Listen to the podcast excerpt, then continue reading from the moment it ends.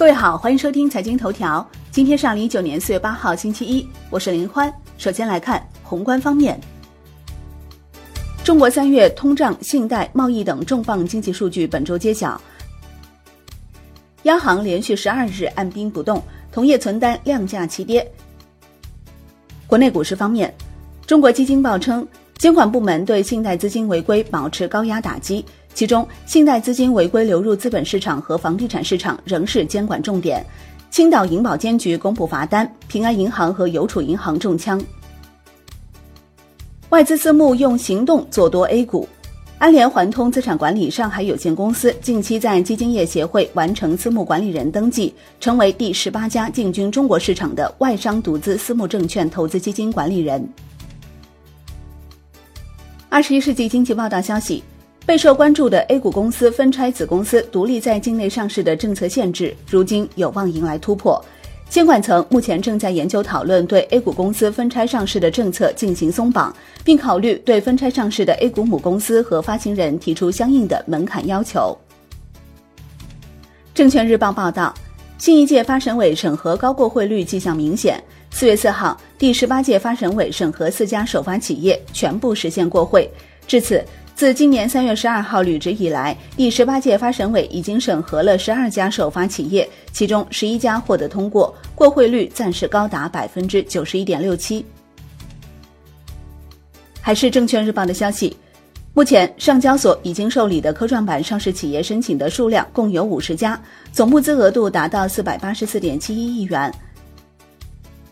证券时报报道，至四月四号，科创板受理企业已达五十家。上市业务被二十四家保荐机构包揽。中国基金报称，多家大型基金公司安排专门投资团队管理科创板系列基金，着力研发打新策略。本周解禁规模有所增加。据 Win 的统计，本周限售股上市数量共计三十三亿股，以四月四号收盘价计算，市值约五百二十七点八七亿元。本周将有两只新股发行，即四月十号发行的新美股份，四月十一号发行的智来科技。金融方面，保险通很有可能成为继深港通、沪港通、债券通之后，另一个内地与港澳金融市场互联互通的突破口。楼市方面，经过几年的野蛮生长，长租公寓行业正进入洗牌期，业内人士预计。未来房屋租赁机构将日趋专业化和规模化，市场集中度也将随之不断提升。海南省住建厅整合全省十八个市县所有已取得预售许可证或现房备案的商品房项目和房源信息，开发了海南省商品房销售许可信息查询系统。产业方面，经济参考报报道，养老服务业正迎来空前力度政策支持，央地一揽子重磅实招将加快落地。海外方面，经济参考报报道，为提振经济，美国总统特朗普日前再度敦促美联储降息。外汇方面，中国三月外汇储备三万零九百八十七点六亿美元，环比增加八十五点八一亿美元，为连续五个月上升。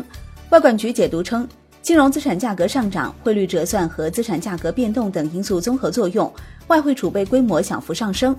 华泰宏观认为。